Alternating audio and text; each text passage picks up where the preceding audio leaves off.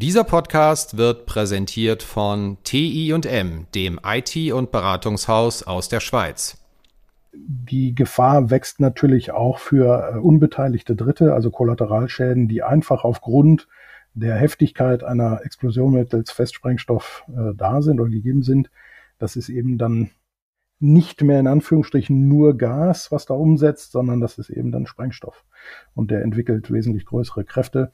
Deshalb gehen die schweren Türen der Wertgelasse dann auch gerne mal fliegen für einige Dutzend äh, Meter. Ja, und das ist natürlich eine extreme Gefährdung für, für die Umgebung.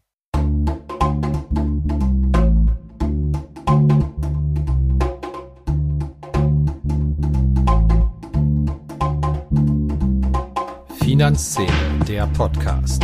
Jeden Montag mit Gästen aus der Banken- und Fintech-Branche.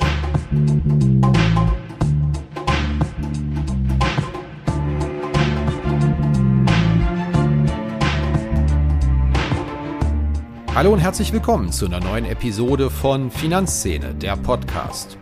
Ja, wir sind schon bei Folge 24 angekommen. An dieser Stelle einen herzlichen Dank für Ihre Treue beim Hören, wachsende Hörerzahlen und das tolle Feedback. Wir machen jetzt bei Finanzszene eine kleine Sommerpause zumindest mit den Veröffentlichungen. Die Podcast-Aufnahmen gehen weiter. Vor der Sommerpause dachte ich aber, möchte ich unbedingt noch einen Wunschgast hier im Podcast haben mit einem Thema jenseits von Erträgen, Fintechs und Digitalisierung, sondern ganz banal Geldautomatensprengungen. Ein Riesenthema unserer Zeit. Der Bankraub von heute, der findet nicht mehr mit Maske und am Schalter statt, sondern am Geldautomaten und in der Regel nachts. Und zwar mit Sprengstoff. Jeden Tag gibt es inzwischen zwei physische Angriffe in Deutschland. Die Fallzahlen steigen stark an. Was sinkt, ist die Zahl der Geldautomaten in der Fläche und an wenig besuchten Orten, auch weil immer weniger Banken das Risiko tragen wollen. Zu Gast habe ich dazu einen absoluten Experten, nämlich Tim Wolters. Er ist Head of Security bei der Targo Bank.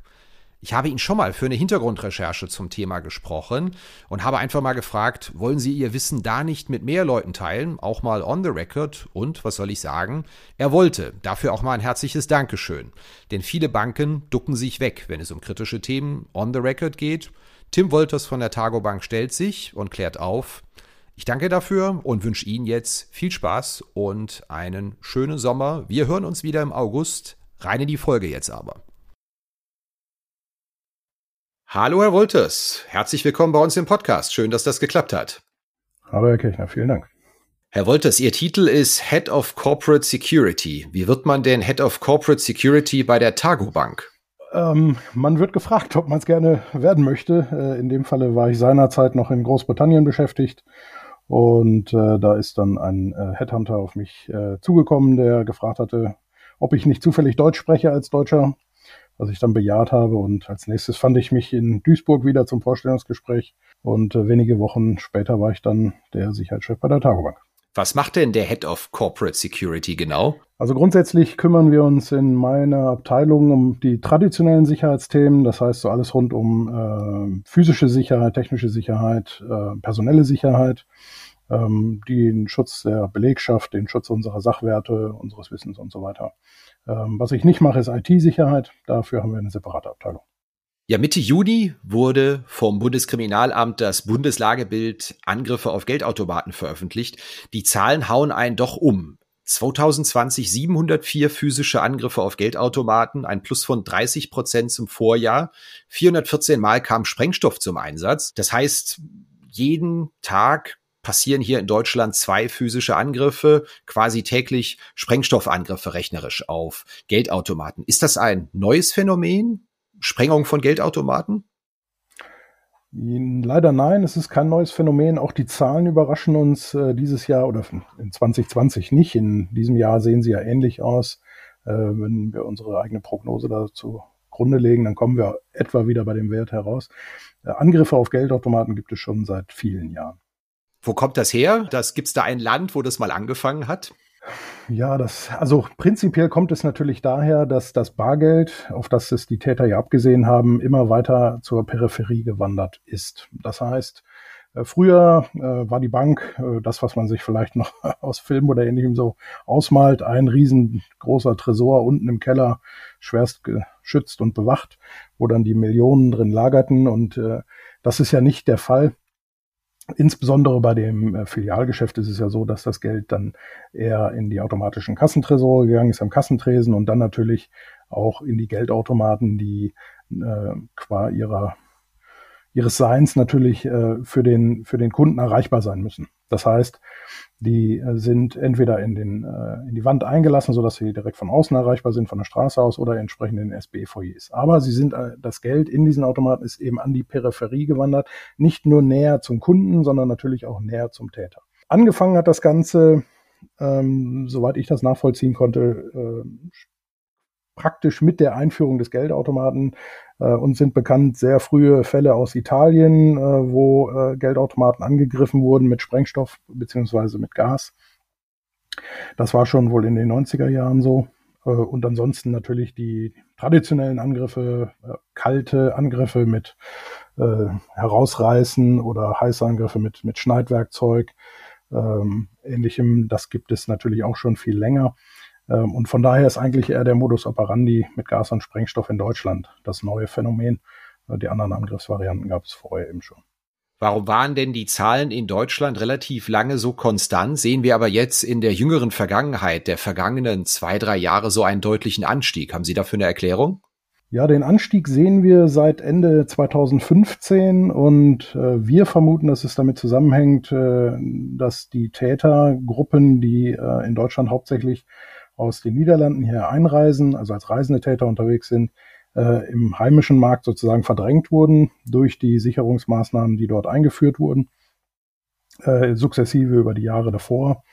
Äh, denn in den Niederlanden, so wie ich das sehen konnte, ist das so ab 2009 äh, akut geworden, dass die Täter dort die Geldautomaten angegriffen haben in der Vehemenz, die wir jetzt auch in Deutschland sehen. Und die sind da dann einmal die Unternehmen abgegangen, einen nach dem anderen, und haben dort entsprechend die Automaten gesprengt. Nachdem die Sicherheitsmaßnahmen dort so weit hochgefahren wurden, dass äh, die Gefahr für die Täter zu groß geworden ist, also aus Sicht der Täter das Risiko zu hoch geworden ist, haben sich dann entsprechend neue Märkte erschlossen. In diesem Fall waren wir das dann.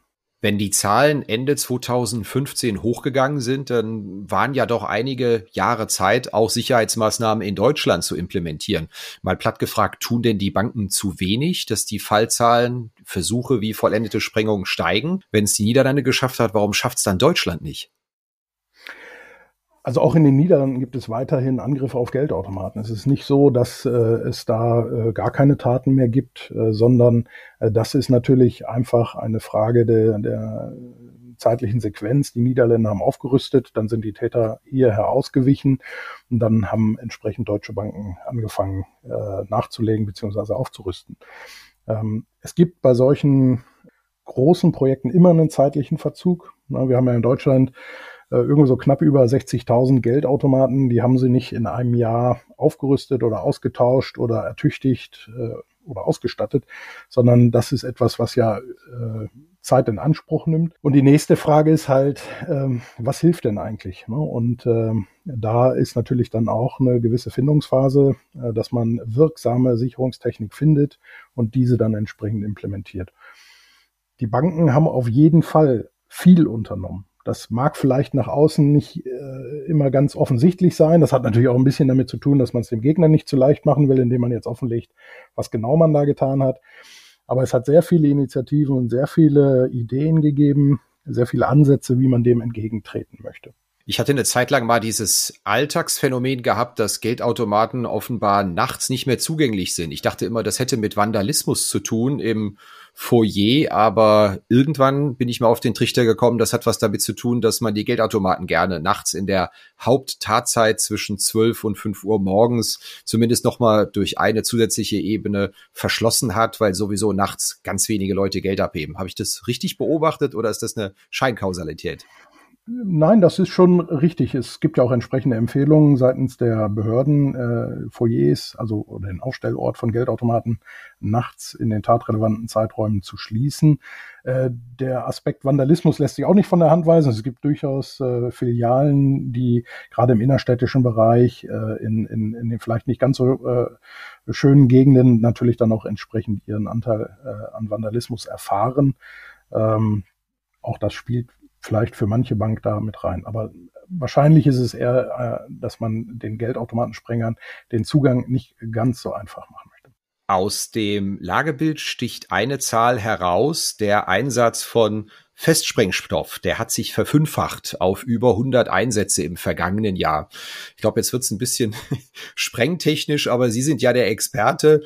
Welche grundsätzlichen Möglichkeiten kommen denn eigentlich zum Einsatz, so einen Geldautomaten hops zu nehmen?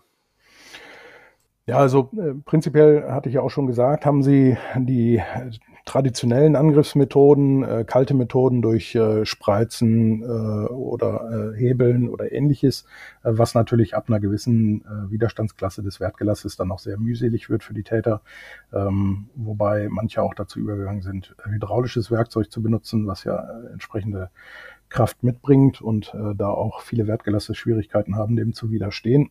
Ich habe dann die andere Möglichkeiten äh, mittels heißem Angriff, das heißt zum Beispiel thermische Lanzen zum Schneiden oder äh, ja, Flexgerät würde ich da jetzt vielleicht auch nochmal drunter ziehen, also äh, oder drunter rechnen, einen Winkelschleifer anzusetzen, äh, um das Wertgelass aufzuschneiden. Ähm, was allerdings immer Zeit in Anspruch nimmt und aufgrund der äh, zunehmenden Sicherungstechnik, die verbaut wird, insbesondere auch der Detektion also wenn Sie an Einbruchmeldeanlagen ähnliches denken, äh, verkürzt sich natürlich die Zeit, die der Täter hat, um seinen Angriff äh, durchzuführen. Und darum verlegen sich die Täter eben zunehmend auf schnelle Angriffsmethoden, also entsprechend die Sprengung mit Gas, wo eben das Gas in, den, in das Wertgelass eingeleitet wird durch die Täter und dann zur Zündung gebracht wird, nachdem die sich entsprechend in Sicherheit gebracht haben, um dann zurückzukehren und den aus ihrer Sicht hoffentlich gesprengten Automaten dann leer räumen zu können. Jetzt sehen wir auch schon den ersten Effekt, den Sie angesprochen hatten, den ersten Effekt äh, aus Sicht der Banken mit der Einführung von Sicherheitstechnologie, die eben gegen Gassprengung eingesetzt werden sollte. Also Gasverdrängungssysteme, die inertes Gas in Wertgelass äh, äh, in das Wertgelass einbringen, wenn äh, Gas detektiert wird, also brennbares Gas detektiert wird zum Beispiel, oder Permanentzündungssysteme. Das kann man sich vorstellen wie so eine kleine Piezo-Zündung am, am Gasherd, die halt regelmäßig auslöst, um dann eine Verpuffung herbeizuführen, bevor die entsprechende Menge Gas im Geldautomaten ist, äh, so dass es zu einer Explosion kommt, also die Explosion zu vermeiden oder eben eine Verkleinerung des Volumens oder sowas. Das sind alles Maßnahmen, die die Banken getroffen haben, um eben diesem Phänomen zu begegnen. Und da die Täter keine äh, Anfänger sind und keine dummen Menschen sind, bei weitem nicht, äh, sind die dann eben umgeschwenkt auf Methoden, die noch schneller sind, beziehungsweise die sich von diesen Sicherheitsmethoden oder Sicherheitsmaßnahmen nicht beeindrucken lassen. Und das ist in diesem Falle dann Festsprengstoff.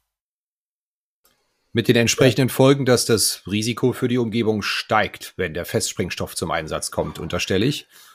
Ja, nicht, nicht nur für die unmittelbare Umgebung des Geldautomaten. Ähm, die benutzen natürlich, oder was heißt natürlich, äh, benutzen in aller Regel keine kommerziell äh, verfügbaren Sprengstoffe oder militärische Sprengstoffe, die inhärent sicherer in der Benutzung sind als die Selbstlaborate, die die da tatsächlich selber zur Anwendung bringen.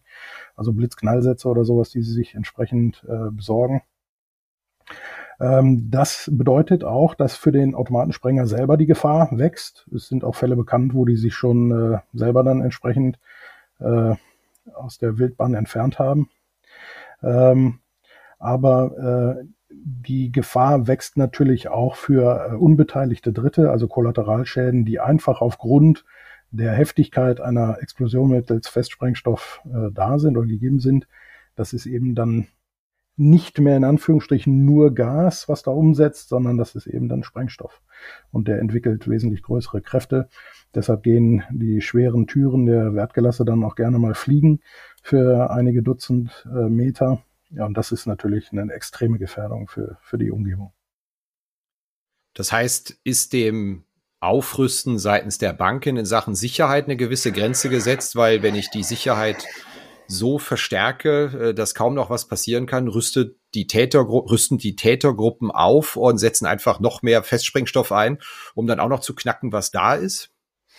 Das ist zumindest eine Befürchtung, die man haben kann. Ich persönlich würde das, würde diese Einschätzung teilen. Ähm, die Verlockung, ist einfach noch da. Es ist ja noch Bargeld in den Automaten. Die Täter haben ein Geschäftsmodell, nenne ich es mal, für sich entdeckt. Und das werden die jetzt nicht so einfach aufgeben. Na, die haben natürlich auch innere Zwänge äh, in ihren Gruppierungen, arbeiten ja arbeitsteilig. Äh, und äh, das bedeutet natürlich auch, dass gewisse Kosten äh, auf deren Seite entstehen, die sie decken müssen. Und von daher sind sie natürlich auch ein Stück weit gezwungen, kriminell da aktiv zu werden. Gesetzt im Fall, dass Kriminalität deren Geschäft ist.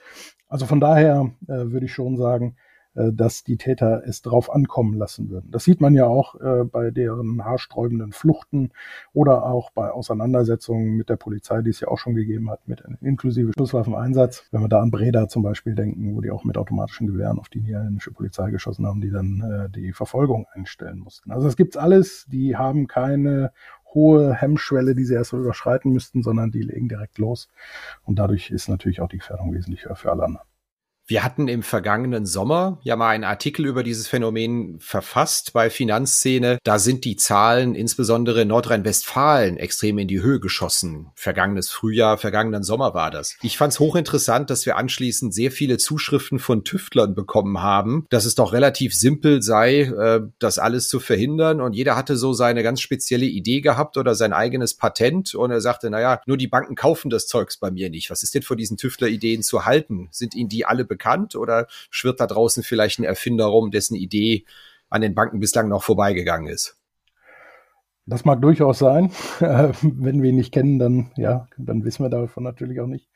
Ähm, grundsätzlich äh, sucht natürlich jeder nach einer geeigneten Möglichkeit, die Tat zu erschweren oder gar zu verhindern. Ähm, man muss aber auch dazu sagen, dass äh, die Vehemenz, die die Täter mittlerweile an den Tag legen, äh, dem auch Grenzen setzt. Äh, das heißt, da wo wir sehr oder wo die Banken sehr stark nachgerüstet haben, ähm, haben wir zum Teil auch zum Beispiel doppelte Sprengung. Das heißt, es wird erst die Sicherungseinrichtung weggesprengt, um sich dann äh, wieder dem Wertgelass zu äh, widmen äh, und das mittels einer zweiten Sprengung dann zu knacken.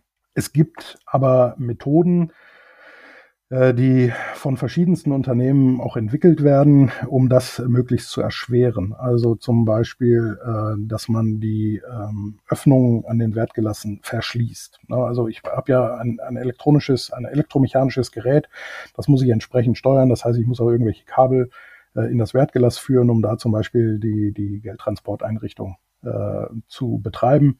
Äh, mit Strom zu versorgen etc. Und den Weg kann ich natürlich dann auch nutzen, um Gas in das Wertgelass einzuleiten. Und das ist genau das, was man dann durch technische Barrieren zu verhindern sucht. Das wäre zum Beispiel ein so ein Exemplar, aber wie gesagt, oder ein, ein Beispiel. Äh, aber wie gesagt, das äh, ist nicht immer von Erfolg gekrönt, beziehungsweise die Täter arbeiten natürlich auch dagegen. Ja, und äh, untersuchen auch sehr genau, was wir da machen und äh, testen dann auch, wie sie das äh, überwinden können. Jetzt habe ich schon mehrfach ein Wort gehört, das ich zum ersten Mal höre und heute gelernt habe, der, der oder das sogenannte Wertgelass. Können Sie uns kurz erläutern, was das ist? Ach so, äh, ja, äh, das ist einfach nur der Tresor, äh, in dem das Geld lagert, in den Geldkassetten, äh, wo es dann abgerufen wird. Also Wertgelass ist, ist, ist der Safe, wenn man so möchte. Ich muss zugeben, in Ihren einleitenden Bemerkungen kam mir der Gedanke, eigentlich ist es ja ganz logisch. Das Geld gab es früher am Schalter in der Bank und ist jetzt mittlerweile in den Geldautomaten gewandert zur Bargeldversorgung. Und ich hatte die Zahl mal nachgelesen. Wir hatten noch vor 20 Jahren knapp 800 klassische Banküberfälle im Jahr, mittlerweile nur noch 58 genau die gegenläufige Entwicklung am Geldautomaten. Das heißt, äh, der Ort, wo ich versuche, das Geld zu räubern, der hat sich dann also komplett verlagert vom Bankschalter auf den Geldautomaten. Richtig vereinfacht? Ja, durchaus. Also äh, das ist ja immer, man, man ist ja immer ein bisschen hinter den Tätern her äh, im Sinne von Entwicklung. Und ähm, wenn wir jetzt das Beispiel klassischer Bankraub oder typischer Bankraub, wie es ja auch heißt, äh, nehmen, also jemand kommt in die Filiale und unter Androhung eines äh, empfindlichen Übels erpresst er die Herausgabe von Bargeld oder anderen äh, Wertsachen, dann haben wir als Banken da über die letzten Jahre und Jahrzehnte ja viel getan, um das äh, zu erschweren. Äh, da sind äh, zum Beispiel die Videoüberwachungssysteme, die wir installiert haben. Da sind Zeitverzüge an den Wert gelassen, also äh, der, der zeitverzögerte Zugriff auf das Bargeld. Aber auch zum Beispiel der automatische Kassentresor, den man sich vorstellen kann wie ein Geldautomat äh, der hinterm Tresen liegt sozusagen äh, und äh, der durch die Angestellten bedient wird. Der zahlt natürlich dann auch nur Geld aus von dem Konto, äh, das ich da gerade belaste. Das heißt, der Täter kann gerne in die Bank kommen und dann seine Bankkarte geben, dann kann er sich sein eigenes Geld bei uns rauben oder bei einer Bank rauben. Äh, aber es gibt eben vielfältige Möglichkeiten, die da geschaffen wurden und die dazu geführt haben, dass der Bankraub äh, unattraktiv wird. Dazu gehört natürlich auch, dass es sich üblicherweise um eine räuberische Erpressung handelt, die mit entsprechenden Haftstrafen bedroht ist. Und dem steht gegenüber die Automatensprengung, die im Grunde genommen ein besonders schwerer Diebstahl ist, beziehungsweise auch die Herbeiführung einer Sprengstoffexplosion, also 243 und 308 nach StGB. Und die sind im Zweifel dann nicht mit solchen Haftstrafen bedroht. Ich hatte aber genau das mal recherchiert, weil ich mich gefragt habe, komme ich eventuell deutlich günstiger weg, wenn ich in Anführungszeichen nur einen Geldautomaten statt eine, eine Bank klassisch überfalle. Aber für die Haupttäter gibt's doch auch sieben bis zwölf Jahre, wenn ich ja. äh, erwischt werde bei, bei einem Geldautomatensprengung. Das ist ja auch schon recht saftig. Ja, also klar, ähm, wie gesagt, der Täter muss ja immer eine Abwägung treffen, äh, wie hoch ist das Risiko, dass er dabei entdeckt und äh, gegebenenfalls gestellt wird. Und ähm, das ist natürlich tagsüber in der Bank, äh, wo jemand sofort auf den Alarmknopf drücken kann und ich mich dann erstmal äh, vom äh, im Zweifel belebten Tatort entfernen muss, äh, schwieriger als in, mitten in der Nacht bei freien Straßen irgendwo auf dem flachen Land dann ein Geldautomat in die Luft zu sprengen. Ja, und hier geht's jetzt weiter mit einer ganz kurzen Werbeunterbrechung. Wir sagen herzliches Dankeschön an den Sponsor dieser Episode, das ist TI&M. Das IT- und Beratungshaus begleitet mittelständische Banken beim Weg in die Cloud. Die Spezialisten blicken bereits auf mehr als 30 erfolgreiche Cloud-Projekte zurück. Mehr erfahren Sie im aktuellen Whitepaper unter ti8m.com. Link ist auch in den Notes zu dieser Podcast-Episode. Vielen Dank. Gibt es da eigentlich so etwas wie einen Werter-Effekt bei den Automatensprengungen? Das heißt, kommen irgendwelche Amateure erst auf die Idee zu sagen, ich versuche mich mal daran? Oder ist das, äh, weil sie es vielleicht auch in der Presse lesen oder hier diesen Podcast hören? Oder ist das ein Markt, der komplett in der Hand, ein Markt in Anführungszeichen, der komplett in der Hand organisierter Tätergruppen ist? Mhm. Also es gibt tatsächlich zwei Arten von Tätern. Einmal die Hochprofessionellen, die genau wissen, was sie tun äh, und äh, da auch für sich die Risikoabwägung getroffen haben und entsprechend ausgerüstet sind und entsprechend die Taten auch planen. Und dann gibt es die zweite Gruppe der Amateure oder Trittbrettfahrer, ähm, die aus meiner Sicht auch eine größere Gefahr für die Umwelt darstellen, weil die im Zweifel gar nicht wissen, was sie da tun, die äh, zu viel Gas benutzen oder zu viel Sprengstoff. Ähm, äh, und ähm, natürlich auch bei der Tatvorbereitung äh, sich selbst schon gefährden, indem sie da Eigenlaborate entwickeln oder sowas. Ähm, ja, das, also die Unterteilung gibt es durchaus. Und die Erfolgswahrscheinlichkeit der Amateure als kleine Durchsage an die Zuhörer ist wie hoch? Sehr gering, sehr, sehr gering. Also äh, ich, ich würde sagen, dass äh, ein Amateur keine Chance hat, einen Geldautomaten zu sprengen. Das heißt, da, er müsste da, sich da, da reicht, Entschuldigung, da reicht auch das Studium auf YouTube nicht aus. Das ist mir auch aufgefallen bei der Recherche im vergangenen Jahr schon. Also da ist auf YouTube ja eine ganze Menge dokumentiert, wenn man sich das mal anschauen möchte, äh, mit Entnebelungsanlagen und Verfolgungsjagden und rammenden Kurierfahrern und die Polizei, die kommt. Also ja. da kann man sich ja ein bisschen verlieren, wenn man zu viel Zeit hat und diesen Sprengungen mal auf YouTube beiwohnen. Ja, in der Tat. Äh, leider äh, ist das äh, vorhanden und äh, animiert dann im Zweifel auch die falschen Leute dazu. Also es gibt ja durchaus die Beispiele, wo Leute dann versucht haben, Fahrkartenautomaten äh, zu sprengen oder Zigarettenautomaten zu sprengen. Letzte Tage ist noch einer ums Leben gekommen, der einen Kondomautomaten sprengen wollte. Ähm, äh, und das eben schiefgegangen ist und, und der daran zugrunde gegangen ist. Also da sieht man dann eben, die Amateure äh, haben die größeren Probleme und im Zweifel richten sie sich da selbst. Sie selbst sind ja für eine Bank zuständig. Ich habe aber gesehen, es gibt eine ganze Menge Interessensgruppen. European Security Group, der Arbeitskreis Sicherheitsvorkehrungen in Kreditinstituten. Ist das in Deutschland übergeordnet organisiert, dass man sagt, man hat da Kreise von Automaten im Allgemeinen, wo man sich mal zusammenschließt und austauscht, wie man es auf die Reihe bekommt, dass die Sprengungen und Überfälle weniger werden und man das Geld schützt?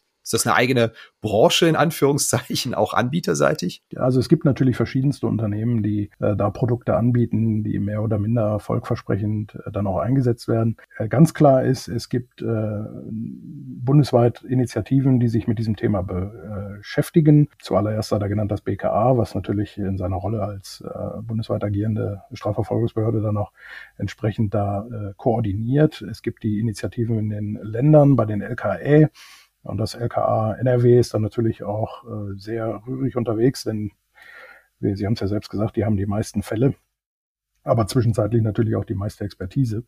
Und äh, auch die Banken äh, sprechen natürlich miteinander. Also es ist nicht so, dass wir in unserem Silo sitzen und, und äh, hoffen, dass es, dass der Kelch an uns vorbei zieht und äh, nach dem St. Florians-Prinzip heißt es, glaube ich, ne? äh, sondern äh, wir tauschen uns da aus, äh, wir äh, besprechen äh, unsere Ansätze. Ähm, wir haben jetzt gerade erst äh, zu, mit dem BKA zusammen dann auch die Risikoanalyse nochmal überarbeitet, die wir für unsere Standorte durchführen, also Standorte der deutschen Banken in Bezug auf Geldautomaten.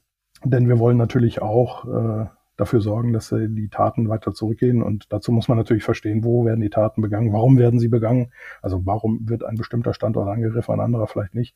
Das funktioniert nur, wenn man zusammenarbeitet. Ist die anekdotische Beobachtung dann auch richtig, dass man so den alleinstehenden Hauswandgeldautomaten eher in der Provinz tendenziell abbaut, aber den, der in der Innenstadt oder inmitten eines Shoppingcenters steht, wo hoher Publikumsverkehr ist, äh, doch eher sicher ist, weil einfach das Sprengungsrisiko da deutlich niedriger ist? Da sage ich ganz klar Jein. Das Problem oder, oder die, nein, nicht das Problem. Die Aufgabenstellung für uns Banken ist ja, die Bevölkerung auch mit Bargeld zu versorgen. Äh, andere Banken haben da noch ein größeres Obligo als wir. Ähm, denken Sie an die Sparkassen oder so, die dann natürlich auch per Gesetz zu verpflichtet sind. Da kann man nicht einfach so jeden Geldautomaten schließen, von dem man glaubt, dass er besonders gefährdet ist. Ähm, den besonders gefährdeten Geldautomaten gibt es, glaube ich, auch nicht. Ähm, wir haben selber Fälle, wo zwei Banken nebeneinander eine Filiale haben, also zwei unterschiedliche Banken. Äh, die eine wurde gesprengt, die andere nicht. Das war eine Innenstadtlage zentraler geht's nicht, äh, belebt und so weiter und so fort, aber die Täter sind auch recht skrupellos. Also von daher ist es sehr, sehr schwierig zu erkennen oder vorherzusagen, welche Automaten besonders gefährdet sind.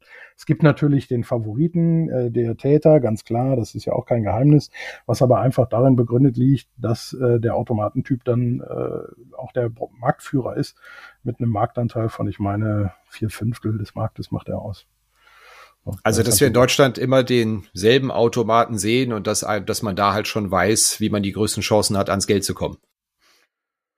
Ja, zumindest, dass man weiß, wie es funktioniert und der natürlich auch entsprechend oft vorhanden ist. Also gar nicht so sehr, also vielleicht nicht zwingend nur, dass man weiß, wie man da an das Geld kommt, sondern eben auch, weil er so oft vorhanden ist, äh, spielt natürlich damit rein, klar, keine Frage.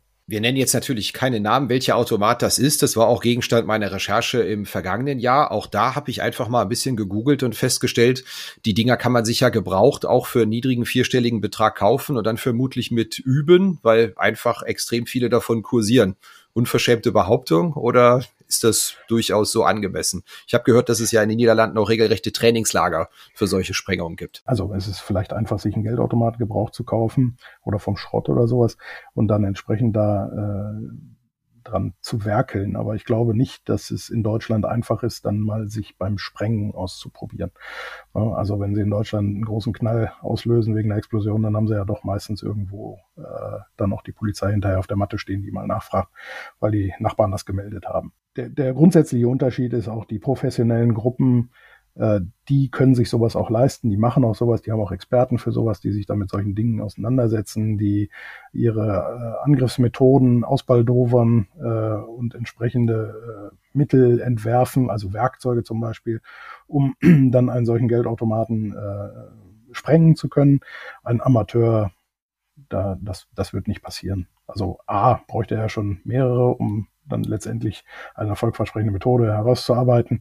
Und äh, dann wirst du ja natürlich Zeit, Geld und sowas haben, um das dann zu machen. Ich glaube, das äh, tun die meisten Amateure dann nicht. Haben Sie eigentlich eine rein berufliche Perspektive drauf oder hat es auch mal in der Nähe von Ihrem Wohnort gekracht in Sachen Geldautomatensprenger? tatsächlich äh, 200 Meter die Straße runter stand äh, zweimal ein Geldautomat in so einem Pavillon. Ähm, das, das sind so diese dünnen äh, Blechkisten, äh, also vergleichsweise dünnen Blechkisten, jetzt kein Stahlbeton.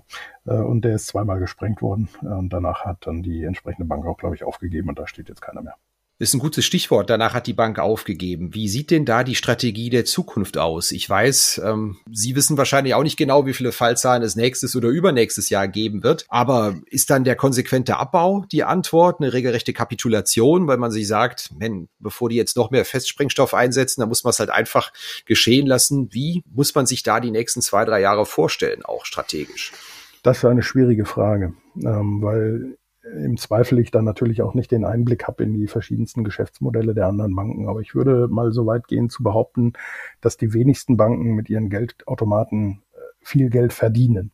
Letztendlich sind sie ja immer darauf angewiesen, um, um sozusagen Einnahmen zu generieren, dass äh, jemand von einer Fremdbank kommt und sie dementsprechend das dann nach Rechnung stellen können. Ansonsten ist, wird das Ganze ja betrieben, einmal weil wir unsere Kunden mit Bargeld versorgen äh, wollen und weil wir natürlich den Service bieten wollen. Ich denke mal, dieser Aspekt ist jetzt der, äh, wo es am wenigsten sozusagen gewinnorientiert äh, gemacht wird. Und dann kommt es einfach für die Bank darauf an, äh, die Kosten äh, in Relation zu setzen. Denn äh, ich habe ja nicht nur äh, die, den Verlust des Bargelds, das mir da geklaut wird, sondern oftmals noch einen viel höheren Schaden durch äh, die, die physische Zerstörung, die da vor Ort vorhanden ist. Sei es am Gebäude oder eben entsprechend der Pavillon, der dann weg ist. Ähm, ich habe die Wiederherstellungskosten und so weiter und so fort. Das, das summiert sich alles zu ähm, großen Beträgen und von daher ist es natürlich dann entsprechend für die Bank auch äh, manchmal schwierig zu äh, sagen, dass sie da wieder einen Automaten hinstellt. Aber in aller Regel wird dann doch wieder ein Automat installiert. Kommt wirklich von Institut zu Institut drauf an. Also da gibt es keine pauschale Aussage. Ist das klassischerweise ein Versicherungsschaden für eine Bank oder ist die Kohle futsch durch die Sprengung und die und das Geld? Oh, ja, das kommt natürlich auf den Versicherungsvertrag an, den Sie da haben, die Police, äh, wie hoch Ihr Selbstbehalt ist, etc. Ähm, da, das kann man, glaube ich, auch nicht pauschalisieren. Das Geld, äh, also die, die Beute, die die Täter machen, das ist, äh, denke ich, äh, wird schon versichert sein. Auch die Gebäudescheiden werden die meisten natürlich versichert haben. Ähm, Jetzt hatte ich gehört, auch in unserem Vorgespräch, dass Sie auch einen Lehrauftrag an einer Universität haben. Was bringen Sie denn da den Studenten in Sachen Security und Geldautomaten bei? Ähm, ja, da, also das ist ein ähm, äh, Masterstudiengang. Äh, da geht es um äh, physische Sicherheit im, im, weiteren Sinne, nicht so sehr jetzt auf Geldautomaten bezogen, wobei die natürlich auch oft mit klassischer Sicherheitstechnik ausgestattet werden. Denken Sie an den Magnetkontakt oder ähnliches, Körperschallmelder etc. Das, äh, da gibt es ja vielfältige Anwendungsfelder für die Sensoren und die finden sich natürlich auch im Geldautomaten wieder. Aber ich hatte tatsächlich äh, haben der Hausarbeit für die Studenten äh, dann gefragt, äh, ob sie nicht Interesse an, ein, an einem äh, Projekt hätten, wo sie sich mal mit der Sicherheit von Geldautomaten beschäftigen. Hatte also zwei Themen zur Auswahl gegeben. Es hat sich leider keiner für das Thema Geldautomaten gefunden. Sonst hätte man da vielleicht noch mal ein paar pfiffige Lösungen gesehen. Aber es ist natürlich auch ein extrem schwieriges Thema, weil wie gesagt, das Geld ist an der Peripherie. Es ist praktisch nur noch das Wertgelass des Geldautomaten zwischen dem Täter und äh, dem Geld selbst. Was natürlich die äh, Zeit äh, zur Entdeckung der Tat, also oder Tatvorbereitung, äh, dann die Tatdurchführung und entsprechend hinterher der Diebstahl des Geldes. Das sind Zeiträume, die kann man mittlerweile in Sekunden messen bei einigen sehr professionellen Gruppen. Und da ist es dann eben auch sehr schwierig, frühzeitig zu intervenieren. Also das äh, ist eine Herausforderung. Da hatten die wohl keine Lust drauf ohne jetzt auf einzelne Institute eingehen zu wollen, aber die Banken sind ja in unterschiedlichem Ausmaß davon betroffen, was natürlich auch mit der Anzahl der Geldautomaten zusammenhängt. Könnte es aber sein, dass die eine oder andere Bank den tatsächlichen absoluten Schutz gefunden hat und deswegen so gut wie nie davon betroffen ist? Gibt es diesen Schutz? Äh, leider nein, äh, den gibt es nicht. Äh, die äh, eigentlich ist es immer das Zusammenspiel der verschiedenen Sicherungsmethoden, die zu mehr oder weniger Erfolg führen. Ähm, das ist insbesondere bei äh, einzelnen Sicherungsmaßnahmen äh, der Fall, die vielleicht zur Anwendung kommen, die dann nicht funktionieren, einfach weil zum Beispiel die Detektionszeit zu kurz ist äh, bevor die Tat geschieht, äh, oder weil sie während der Tatausführung, also der Explosion, dann nicht mehr funktionieren, also durch die Explosion zerstört werden oder so. Die eine Lösung, die die Geldautomatensprengung verhindert, gibt es leider nicht. Wenn Sie beruflich mit Automatensprengung auch zu tun haben, treten Sie noch völlig unbedarft an den Automaten ran beim Geldabheben oder wandern da Ihre Augen schon mal so ein bisschen oben, unten, rechts, links, ob damit alles in Ordnung ist mit dem Ding? Äh, nein, also grundsätzlich äh, schaue ich mir Geldautomaten sehr genau an, bevor ich sie benutze. Es gibt ja auch äh, neben Geldautomatensprengungen andere Methoden, wie Verbrecher oder Kriminelle dort Geld erbeuten wollen. Denken Sie an Skimming, Shoulder Surfing oder ähnliche Methoden. Und dann hat man natürlich auch irgendwo so ein professionelles Interesse, wenn man vielleicht mal bei einem anderen Institut im Foyer steht und den Geldautomaten benutzt, dann schaut man natürlich vielleicht auch noch mal ein bisschen genauer hin.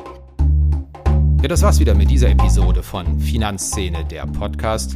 Wir sagen an dieser Stelle nochmal ein herzliches Dankeschön an TI und M. Wenn Sie Lust haben, mehr über den Weg in die Cloud für mittelständische Banken zu erfahren, schauen Sie in deren White Paper unter ti8m.com in der Rubrik Über uns Publikationen. Link zum White Paper ist auch in den Show Notes zu dieser Episode. Vielen Dank an TI und M.